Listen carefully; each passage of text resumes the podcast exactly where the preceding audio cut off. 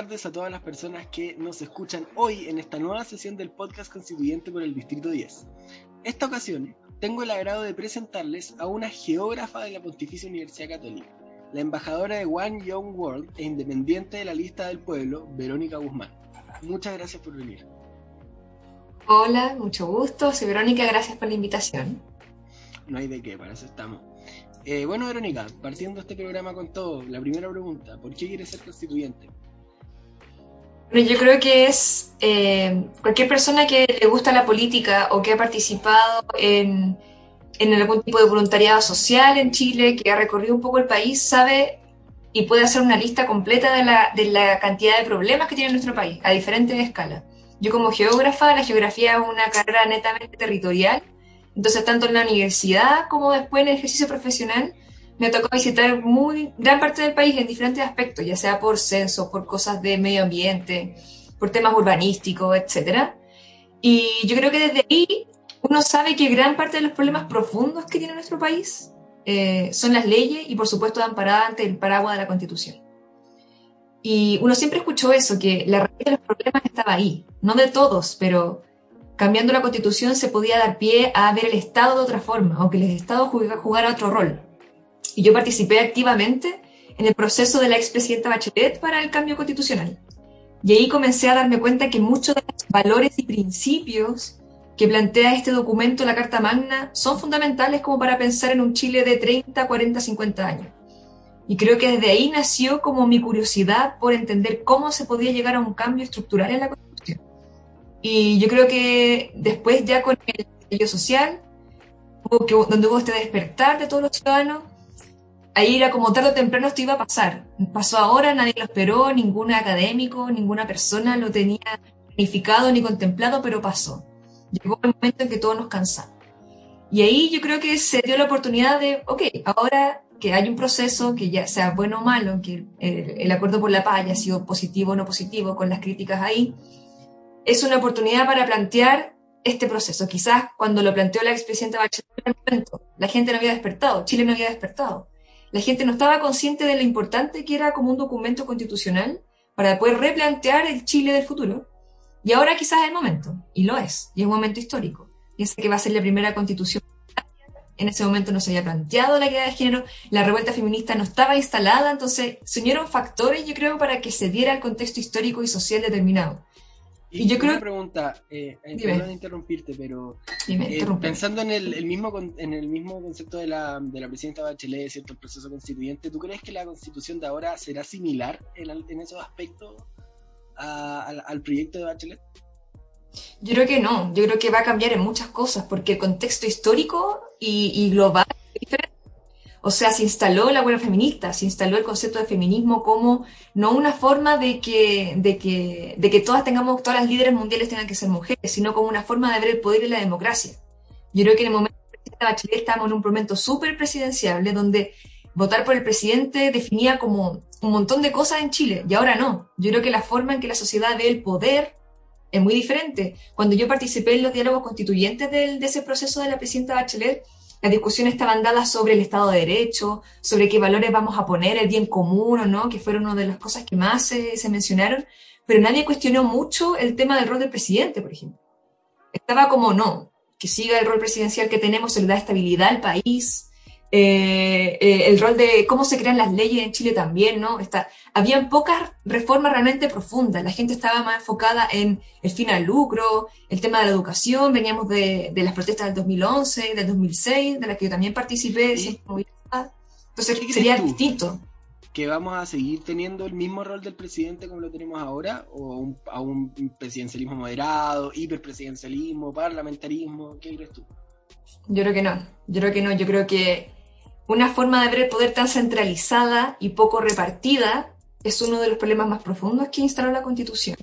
Y yo creo que vamos a avanzar, si no un régimen semipresidencial, a uno completamente parlamentario. Hay muchos candidatos, muchos, que plantean ya un régimen de parlamento unicameral y quizás semipresidencial o quitarle facultades al presidente, porque quizás ese paradigma que está Diego Portales, eh, que, que, lo tomó Jaime Guzmán y que instaló la constitución de eh, instaló como eso, como la figura del presidente, como un poco monárquica. Yo creo que ese paradigma de ver el poder tan centralizado en una persona es lo que se quiere combatir, o que muchos candidatos lo plantean, lo planteo yo, lo plantean varios más. Entonces yo creo que vamos a cambiar eh, radicalmente la forma de ver a la figura presidencial. Como una sola persona va a tener tantos poderes, para bien y para mal. Quizás para bien en algunos gobiernos funcionó bien porque la estructura es diferente, nuestra mentalidad era diferente. ¿Y qué países tienes en mente como ejemplo o ninguno? A, lo mejor tiene un parlamentarismo como el de la, eh, de la Unión Europea, el de Inglaterra, perdón, el de el, como ese, con un primer ministro que se escoge. A mí me gusta mucho el modelo de Nueva Zelanda, no solamente porque logra instalar una líder global pensando en una forma nueva de ver el poder que es más horizontal, que es más cercana, aparte que es como millennial, como que instala muchas ideas muy jóvenes, pero me gusta el régimen de Nueva Zelanda porque además es un país que cumple con muchas características que Chile también tiene. Al sur del mundo, lejos de las cadenas de valor y de comercio, pero sí fuerte en recursos naturales, que quizás es una vocación que Chile debiera desarrollar con mayor sustentabilidad, pero ellos lo logran hacer y me, encanta, me encanta la forma en cómo Canadá y Nueva Zelanda, Nueva Zelanda más similar a Chile, están en el Parlamento de los pueblos originarios. Entonces es una de las cosas que también está en mi eje de, de propuesta constitucional, de que tengan escaño reservado en el Parlamento. Y creo que la forma en que ellos resolvieron los problemas, los conflictos, que no fue un país que también ocurrieron graves violaciones de derechos humanos, tanto en Canadá como en Nueva Zelanda. Entonces, la forma en que ellos resolvieron eso de una forma democrática, reconociendo el rol eh, de los pueblos originarios de las First Nations, creo que para mí también es una inspiración. Yo creo que ese es el que instalaría, y aparte porque Jacinta Aren ha demostrado que una ley socialdemócrata eh, cercana logra hacer muchas cosas en un país que no es tan grande. Y eh, igual hay, muchas diferencias, ¿cierto? En Chile no es una isla, ah, pero eso no es mi pega discutirla. Em, ¿Qué piensas tú de las municipalidades dentro de este nuevo Chile que tienes en mente? ¿Juegan un rol protagónico? Mira, si tuviéramos la posibilidad de plantear algo diferente como administración territorial, en mi caso como geógrafa y muchos colegas coincidimos en eso, cambiar una forma de plantear la unidad territorial mínima de, pensamiento. Nosotros en palabras simples, la comuna es como una unidad demográfica. Está, aporta, es como la unidad censaria, donde se mide la cantidad de vivienda, la cantidad de cuadras. Y algunas son muy pequeñas, otras son muy grandes, y a veces, dependiendo de su vocación, depende de sus recursos. La comuna Providencia es uno y es diametralmente opuesto a la comuna Alhue, por ejemplo. Y nosotros planteamos más una unidad que tenga que ver, una unidad ecosustentable, una unidad que esté basada en las características territoriales. Por ejemplo, una unidad que esté basada en las cuencas hidrográficas. ¿qué, significa eso? Te explico. Sí, dale.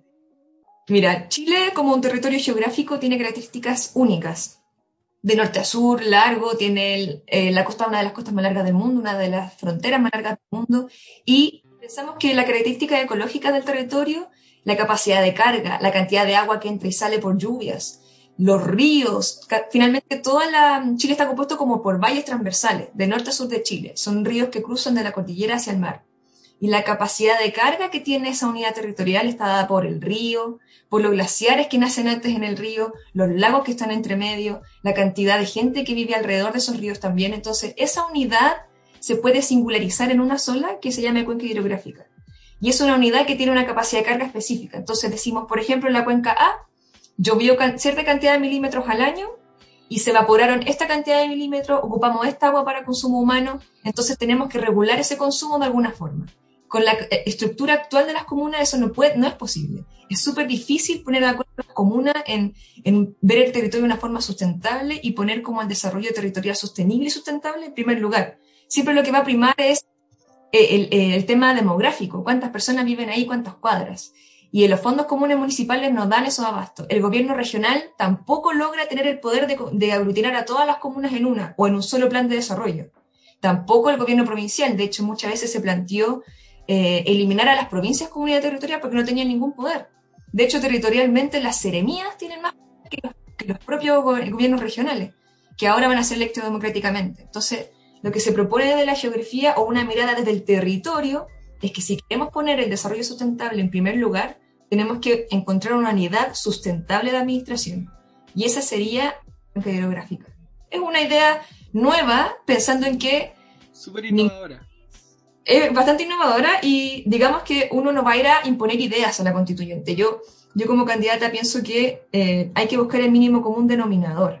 O sea, la constitución puede ser súper corta, puede tener 10 páginas, pero va a ser siempre lo que todos pensemos en común. No vamos a llegar a imponer ideas. Pero creo que soy la única candidata geógrafa que va a la constituyente, de, los independientes. Y me gustaría como plantear estas ideas. Si es que queremos poner la sustentabilidad en el primer lugar y Chile quisiera ser innovador realmente en desarrollo sostenible, esta sería una idea innovadora que podría estar en la Constitución. Podría cambiar un poco la forma en que vemos el territorio.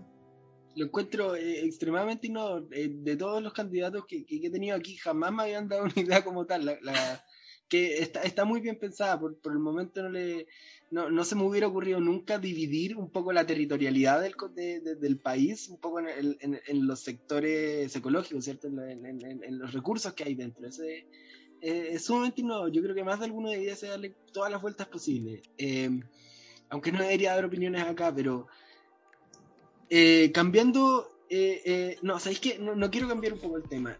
Esto quiere decir que le darías un mayor protagonismo, un protagonismo en las regiones, ¿cierto? Y un poco de, de, soberanía y un poco de autonomía, como autonomía real, dentro de su propio territorio, ¿no? Exactamente, entonces es mucho más fácil darle autonomía a los territorios si tienen digamos, una unidad territorial más o menos homogénea en la cual conversar y dialogar y no pelear y no competir por esos recursos. Entonces, por ejemplo, la cantidad de agua que se ocupa en el sur y la cantidad de agua que se ocupa en el norte es distinta. Tenemos una situación de Petorca donde tenemos las napas subterráneas agotadas por intereses privados y la capacidad de carga de esa cuenta, la capacidad de carga ecológica, la cantidad de agua que entra y sale, nos tiene una sequía terrible. Y digamos esa región alimenta muchas otras regiones y todos comemos palta. ¿Cachai? Entonces al final es un mindset que impide un poco que los organismos y que los territorios se organicen y tengan un poco más de autonomía. Porque como te digo, no hay, no hay ninguna unidad realmente, el gobierno regional no tiene casi ningún poder sobre ese territorio completo. Todo está centrado en las comunas y eso fue una estrategia también de la constitución antigua, que era darle como el mayor poder, las mayores facultades eh, privativas y no privativas a las comunas, que son unidades demográficas, pero no geográficas. No tiene un sentido territorial. Comparten a veces un lago, o muchas comunas un lago, no se logran poner de acuerdo, o un alcalde lisa a otro, una alcaldesa lisa a la otra. Mira, yo me encantaría participar en ese programa de sustentabilidad que tú planteas, pero mi comuna tiene súper pocos recursos y la tuya tiene mucho. No sé, pensemos en el lago Yanquihue, que tenemos comunas como Puerto Varas, que son muy millonarias, tenemos Yanquihue y Puerto Montt, que, que dentro de la misma región y compartiendo una cuenca tienen realidades distintas, recursos distintos. ¿Qué pasa si todo eso fuera una sola unidad territorial sustentable? que pudiese realmente pensar en los recursos naturales que tiene, pero de una manera homogénea, como un territorio que se pone a... Eh, espérate, espérate, espérate. Eh, esto me suena un poco a, a una, una, división legal, ¿cierto? Que permita a un territorio tener control sobre este territorio independiente de lo que este otro territorio quiera. Me suena algo similar a un federalismo. ¿Eso es lo que también tiene en mente? Mira, interesante. La verdad es que de todas las personas con las que he conversado, yo soy secretaria general de un movimiento social y político que se llama Con Todos, que fue creado por James Hamilton y Claudio Narea, y ahí la verdad hay opiniones diversas. No sé si pueda cerrar todavía como candidata, porque me gustaba mucho la idea del Estado unitario pensando en la experiencia que tenían los vecinos latinoamericanos con el Estado federal, que no es muy buena, que hay muchas que están endeudadas, que, que no logran surgir y que no resultó bien, pensando en Argentina, pensando, no sé, en Brasil, etcétera. Entonces, en un principio, debo reconocer que no me gustaba mucho la idea, pensando en que Chile también es un territorio con diversas características. Por otro lado, Chile es pequeño, no es tan, tan grande. Entonces, quizás las federaciones podrían tener un buen sentido. Pero he escuchado también a otras personas que son más desde el punto de vista ecológico y sustentable que dicen, no, que los, los territorios tienen como derecho a tener autonomía, autodeterminación de acuerdo a sus propias características, y pensando en que tenemos regiones tan, tan diversas y, que Arica es completamente distinto a Punta Arenas, eh, quizás tendría sentido. No sé si es algo que pueda cerrar 100% ahora, pero instinto de geógrafa me dice que darle más poder a los territorios es sí o sí algo en lo que hay que avanzar. Quizás si mantenemos el Estado unitario, yo avanzaría por algo que, descentralizara el poder, o sea, no que las seremías tuvieran más poder que las intendencias, que son cargos electos democráticamente. Si no lográramos tener una solución federal 100%, yo mantendría el Estado unitario, pero descentralizado. Y otra pregunta, ¿qué piensas respecto a la explotación actual de los recursos naturales? O sea, lo más directo a las concesiones. Sea, como geógrafa, ¿qué te puedo decir? Un desastre. Eh, de hecho, con muchos colegas también pensamos que la forma en la que se ven los recursos naturales completamente privatizados eh, es un desastre. El código de aguas mismo, que plantea que, por ejemplo, tú eres dueño de un territorio, pero en ese territorio es terrible porque no permite a los gobiernos regionales tampoco disponer de esa agua, sino que siempre estar eh, con los privados. Y el código de agua se creó justamente para privatizar el agua completamente, para explotarlo, para contaminarlo. Entonces yo creo que es un desastre. Siendo Chile el país, yo creo, de Latinoamérica que tiene, bueno, la mayor cantidad de glaciares eh, a nivel mundial en proporción a su superficie. Eh, tenemos déficit hídrico en alguna zona y tenemos superávit hídrico en otra. El agua es un tema central en Chile y tenemos el único país del mundo que la tiene privatizada, que no es que, no es pública, que no podemos ocuparla todos, sino que los ríos y su caudal tienen nombre y apellido, y son ciertos nombres y apellido, no son tantos, son pocos. Pero, ¿qué piensas sobre la explotación de recursos mineros en específico? Por ejemplo, eh, leía el otro día un tuit del ministro Ignacio Viriones que hablaba que las concesiones permiten que haya un incentivo a querer explotar estos recursos, ¿cierto? Y el royalty minero y se ganara eh, etcétera, etcétera. ¿Qué piensas tú de ese sistema de explotación, es cierto? Que se incentiva a los privados para que busquen eh, reservas mineras y las exploten.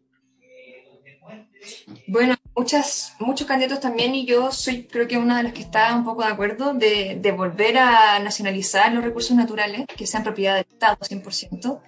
Y yo no estoy en contra de que la minería sea una económica que aporte al PIB nacional y que sea importante. Yo pienso que podemos tener una actividad económica sustentable Existen soluciones, existen ejemplos, pero sí soy partidaria de que los recursos naturales sean propiedad de todos los chilenos del Estado.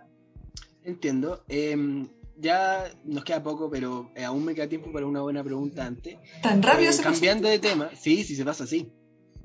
Eh, uno de los temores de la Convención Constituyente es que no sea representativa de la sociedad chilena. A propósito, se mm. puede entender que esta representatividad se vea en candidaturas independientes, ¿cierto? Ya que no, ya no se quieren a los mismos de siempre que lo más probable es que gracias al sistema de votación no puedan salir electas. Esta, esta constituyente seguiría siendo legítima y a propósito también es, menester mencionar que se habla de una sobre representación de la derecha en la Cámara, ¿cierto? Muchos gráficos demuestran que eh, la elección puede, pueden terminar con un, no sé, unos 60 escaños para la derecha y todos los demás repartidos en todas las listas de izquierda. Eso es, está sobre representado. ¿Qué piensas tú de eso?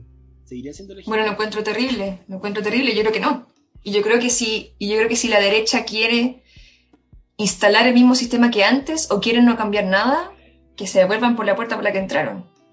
No sé si la gente está dispuesta a validar una constitución, un documento por el que personas han perdido sus ojos, su vida, y que ha sacrificado tanto como para volver quizás a las mismas líneas o párrafos que antes.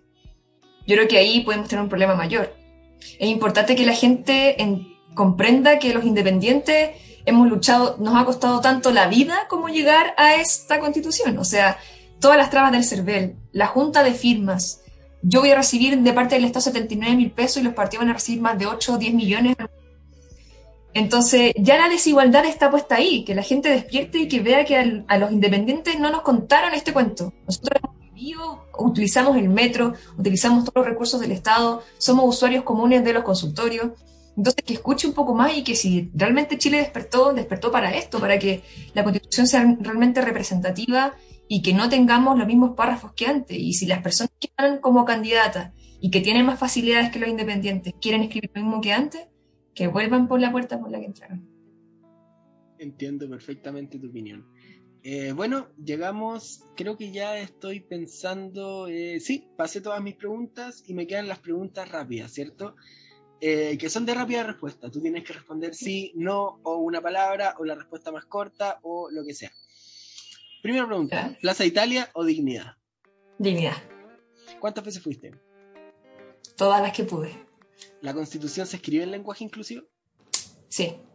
¿Piscola con blanca o con negra? Con negra. Bien. ¿Autonomía del Banco Central y del Tribunal Constitucional? Sí. ¿Ayuya o Marraqueta?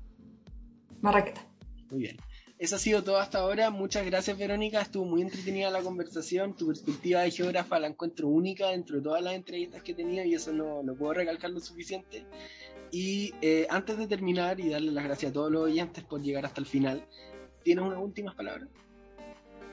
Que la gente se informe, que es una oportunidad única, histórica, esto no, no se ha visto nunca en la historia de Chile y es la primera institución paritaria, así que por favor piensen en sus candidatas constituyentes y en los candidatos que también aportan a la inclusión en cuanto a eh, diversidades funcionales, la gente con discapacidad y también las personas que, tienen también disfuncionales, eh, diversidades sexuales también y que piensen en eso y que se informen. Ese es mi último mensaje.